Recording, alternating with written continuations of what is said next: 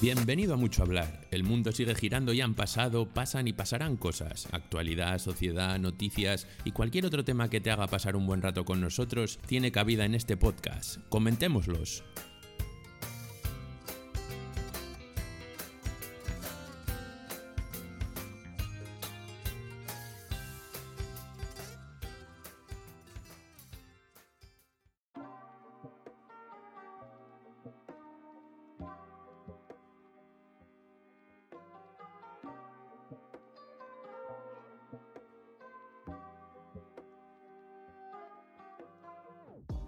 Hola, ¿qué tal? ¿Cómo estáis? Bienvenidos a esta nueva entrega de Mucho Hablar. Espero que os esté yendo bien la semana y estéis a gusto para escuchar este nuevo episodio. Por cierto, ya que estoy, os invito a que escuchéis los episodios previos de este, de este podcast Mucho Hablar y nos dejéis vuestros comentarios en nuestra cuenta de Twitter o en nuestro email muchohablar.hotmail.com. Bueno, después de este mini spam, vamos al asunto. El otro día vi el documental El dilema de las redes sociales, eh, creo que su nombre original es The Social Dilemma, y a raíz de este documental creí que era un tema lo suficientemente interesante como para comentaros algunas de las reflexiones que me surgieron tras verlo. No os voy a contar con todo detalle el documental, ya que además de que me llevaría un par de horitas tampoco pretendo destrozároslo en el caso de que no lo hayáis visto pero sí que me gustaría hablar con vosotros de algunas de las reflexiones, pensamientos o como queréis llamarlo que he hecho a raíz de este documental. La mayoría de la gente sabe que sí, que lo que yo publico queda registrado de alguna manera en el mundo, allá afuera, ese mundillo llamado Internet, mejor dicho, más que mundillo, mundazo, pero creo que no todo el mundo sabe la profundidad y consecuencias de esta revelación de, datos, de nuestros datos, y cómo estos pueden ser utilizados para otros intereses que sin duda nos afectan directamente. Para que os hagáis una idea general, el argumento versa en torno al impacto de las redes sociales en nuestra vida y los peligros de las mismas. A día de hoy todos sabemos en mayor medida las consecuencias que tiene dejar rastro online. Todos nuestros comentarios, eh, fotografías, likes, artículos, tiempo que visitamos una página, tiempo que nos detenemos en un determinado vídeo, ya sea en Facebook, Instagram, TikTok, Twitter, o poned el nombre que queráis a esta red social, quedan registrados en nuestro perfil online. Toda acción al final tiene de una u otra manera consecuencias. En mi opinión, y esto es puramente opinión, por supuesto, eh, Internet y las redes sociales, como todo en esta vida, es bueno o malo dependiendo del uso que se le dé a las mismas. Nada per se es necesariamente malo y el grado de dependencia que tengas a los mismos también influye en este grado de maldad, por decirlo así. El impacto de las redes sociales en el mundo la percepción del mismo que tenemos a través de ellas y el papel que tiene en formar opinión entre la gente que las utiliza es enorme. Para mí creo que no ha habido en la historia de la humanidad algo comparable a, la influencia de, Internet en todas estas cosas mucho más de lo que nos creemos, y en algunos casos con consecuencias terribles como trataré de explicaros durante este episodio. Ahora entenderéis el uso de esta palabra terribles. Vaya por delante que creo que una persona formada con suficiente educación, cultura y edad es a priori menos susceptible de, ser influenciada por el contenido que consume en las redes sociales, aunque por supuesto no quiere decir que sea inmune a ello. Para nada estoy en contra de que cada uno haga con su vida lo que quiera y consuma lo que quiera en las redes sociales, pero sí que sea consciente al menos de algunos puntos importantes. Uno de los asuntos que me hizo reflexionar es la gratuidad de estas aplicaciones. Eh, si lo pensáis, nosotros nos descargamos estas aplicaciones directamente en el móvil y a priori no pagamos. Digo, no pagamos monetariamente. Nos la descargamos y ya tenemos ahí. Nos creamos un perfil, Facebook, Instagram, eh, ¡pum! Ahí lo tenemos. Pero, ¿qué pasa aquí? Los anunciantes son los que pagan por los productos que usamos y por tanto son los usuarios de esas redes sociales, es decir, nosotros, los que aunque suene crudamente, somos el objeto de la venta entre, entre esas empresas, Facebook, Instagram, Twitter, Snapchat y los anunciantes. En otras palabras, y esta frase sí que la citan en el documental y me hizo pensar, Si no estás pagando por el producto, entonces tú eres el producto. Esta frase la verdad que me impactó y, eso que por motivos profesionales trabajo muy muy cerca de todo este mundillo del marketing, pero como os digo, me hizo pensar. Y más aún en las consecuencias de tal afirmación. En el mundo de los negocios nadie da nada gratis, o casi nada, ¿no? Por lo que esta afirmación me hizo reflexionar aún más en, cuál es el precio que estamos pagando ya y ya que ese precio no está pagado en dinero. Todo esto al final nos lleva a la madre del cordero, ¿no? Que son los datos. ¿Cómo pueden conseguir estos datos? Consiguiendo que tú inviertas tu tiempo utilizando esas aplicaciones. ¿Y qué consiguen los anunciantes? Que muestren sus anuncios a los usuarios, es decir, nosotros. Como dicen en el documental, nuestra atención es el producto que es vendido a los anunciantes. Pero lo que realmente, como dice aquel, me voló la peluca, es el paso más allá en esta reflexión y por el que me decidí a hablaros de este tema. Como dicen también literalmente en ese documental, o citan, es el cambio gradual, leve e imperceptible en tu propio comportamiento y percepción lo que es el producto. Esto si lo pensáis dos veces tiene unas consecuencias brutales a todos los niveles, desde cómo nos comportamos en nuestro día a día, lo que nos gusta, entre comillas, lo que nos parece guay o menos guay, cool o menos cool, nuestras opiniones sobre política, cultura, religión. Todo es susceptible de ser influenciado por el contenido de lo que consumimos si no estamos, por decir así, alerta y conscientes de la información que consumimos y el espíritu crítico con el que la hagamos. Como os decía, todo esto gira en torno a la piedra angular de los datos, los anunciantes quieren tener el mayor porcentaje de certeza en cuanto a mostrar su anuncio a la mejor audiencia posible para obtener así mejores resultados para ellos, ya sea la venta de un producto, de un servicio, etc. Esto sí que me parece importante aclarároslo. Insisto, una vez más, que yo no critico para nada que las empresas hagan esto de una manera legítima y ética. De hecho, no es el motivo para nada de este episodio, sino más allá, suena un poco pedante, pero el de crear conciencia de las consecuencias en el uso de las redes sociales. Me parece perfecto que las empresas dentro del marco legal quieran promocionar sus servicios a los usuarios que consideren potenciales clientes y más si pagan por ello, por supuesto.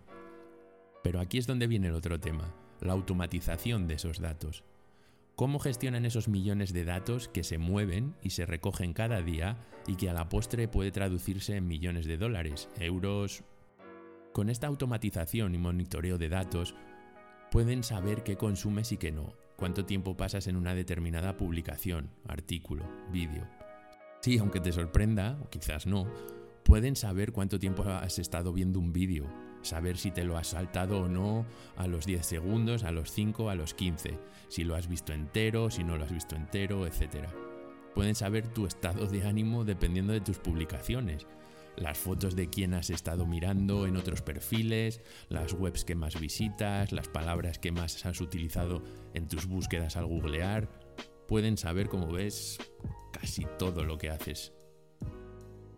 Con todos estos millones de datos se puede predecir de una manera que os podría asustar cuáles van a ser nuestras acciones futuras, nuestros comportamientos, y en base a ello nos muestran el contenido y anuncios que ellos creen que nos podrían interesar para mantenernos online, conectados, invirtiendo más tiempo en sus aplicaciones y seguir ofreciéndonos interacciones y por tanto ellos obteniendo datos por tanto, cuantos más datos ellos obtienen, más certera será esa predicción para nosotros. En pocas palabras, nosotros somos el burro y ellos nos ponen la zanahoria para que sigamos caminando, entendiéndose por caminar, estar conectados. Por ejemplo, pueden adivinar en base a nuestro uso de estas aplicaciones nuestros horarios, dónde nos encontramos, quizás enviar una notificación si ellos creen que en ese momento no estás ocupado y estás en un descanso y por tanto eres más susceptible de ser reenganchado y abrir la aplicación de nuevo y de nuevo estar online y de nuevo suministrar datos. Uno de los puntos que sin lugar a duda más me llamó la atención también es el de la persuasión al usuario de estas aplicaciones sociales, el intento de, modificación de su comportamiento Y como podréis observar, aquí ya estamos hablando de palabras mayores, ¿no? Hasta qué punto una de estas aplicaciones puede modificar nuestro comportamiento. Trataré a continuación de explicaros más o menos cómo va el tema. Todos nosotros refrescamos una página web, el muro, feed de una aplicación con el gesto en el móvil de arrastrar nuestro dedo hacia abajo, ¿verdad? Este sencillo gesto desencadena reacciones en nuestra mente mucho más allá de lo que somos conscientes. Cuando hacemos esto, estamos esperando que aparezca una nueva foto, vídeo, comentario, y cuando aparece, nos sentimos bien. Pensadlo. Ese milisegundo de tengo aquí un nuevo comentario, tengo aquí una nueva foto. Esto es lo que llaman en psicología refuerzo intermitente positivo. Pero lo que realmente me parece genial entendiendo por genial, extraordinario o sorprendente, es que es precisamente esta intermitencia la que hace no saber si cada vez que refresco la pantalla voy a obtener algo o no. Somos como un adicto al juego, que no sabe si le va a tocar o no el premio en la siguiente jugada, pero decide seguir apostando.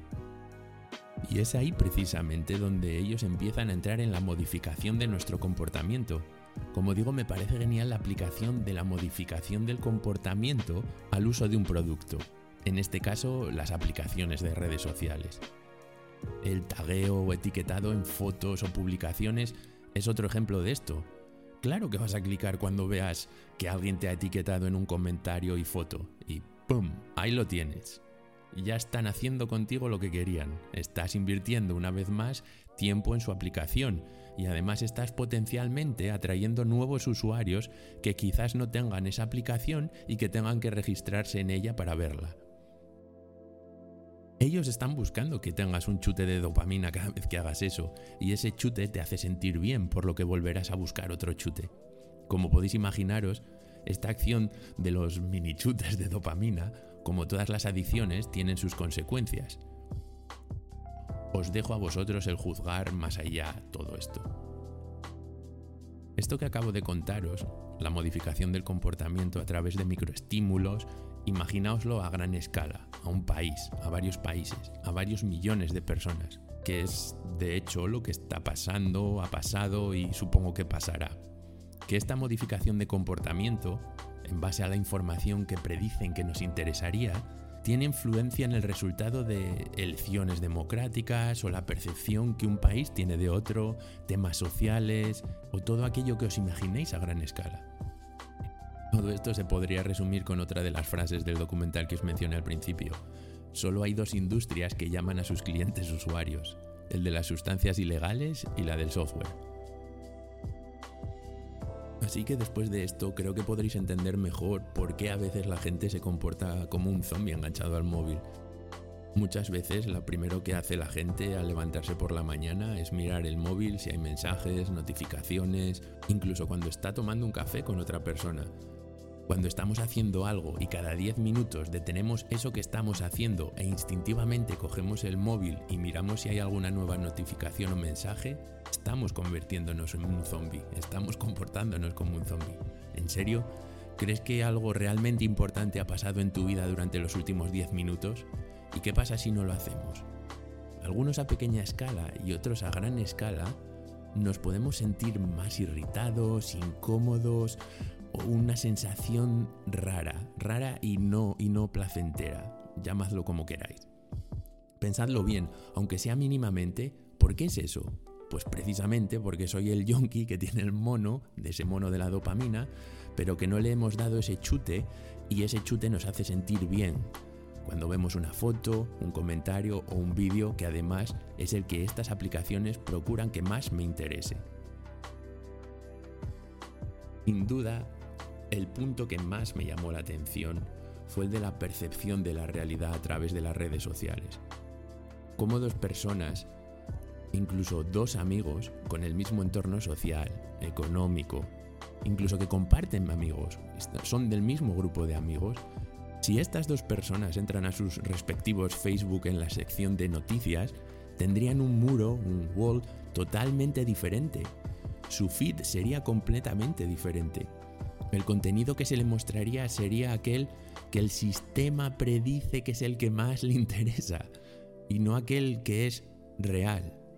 Se le muestra aquello que quiere, aquello que está demandando el usuario. Es decir, y esto es lo que para mí cambia todo, se le construye una realidad personalizada. Y lo que bajo mi punto de vista es peor, lo que tú ves te hace pensar que todo el mundo tiende a pensar como tú porque el sistema te muestra un muro, un feed, con gente con intereses similares a los tuyos, de cualquier tipo de asunto, político, social, etc. ¿Y qué hace esto? Pues elimina la discrepancia, elimina otro punto de vista diferente al tuyo, elimina a largo plazo nuestra tolerancia al que piensa distinto, y eso sí que me parece grave. No vemos la misma realidad, porque la herramienta se encarga de no mostrarnos la misma realidad a ti y a mí. Y no hablo de interpretación de esa realidad, que eso es totalmente normal. Tú puedes, lo que a ti te parece bien, a mí me parece mal, eh, podemos interpretar, pero ante un mismo hecho. Lo que distorsiona estas plataformas es la realidad en sí, ya que no se muestra la realidad misma. Eso es lo diabólico. Y lo vemos cada día en una sociedad, yo creo, cada vez más polarizada en opiniones. Y en este punto es donde eres altamente manipulable, cuando solo crees lo que quieres creer. Es ahí cuando pueden venderte fake news, falsos rumores, falsos datos. Asusta, ¿verdad? Como os digo, creo que Internet es de lo mejor que le ha pasado a la humanidad en el último siglo. Una herramienta que como todas aquellas herramientas creadas por el hombre y dependiendo de la manera en que ésta sea utilizada, puede ser maravillosa o no.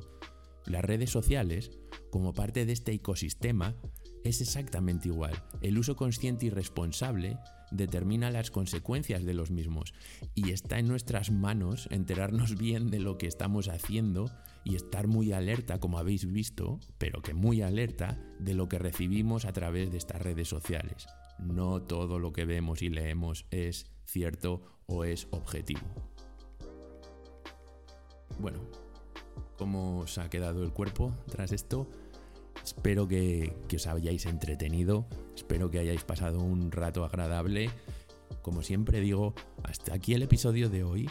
Compartir este podcast a tope, mandarlo a amigos, familiares, compañeros de trabajo, donde queráis. Y esto es todo. Hasta aquí el episodio de hoy.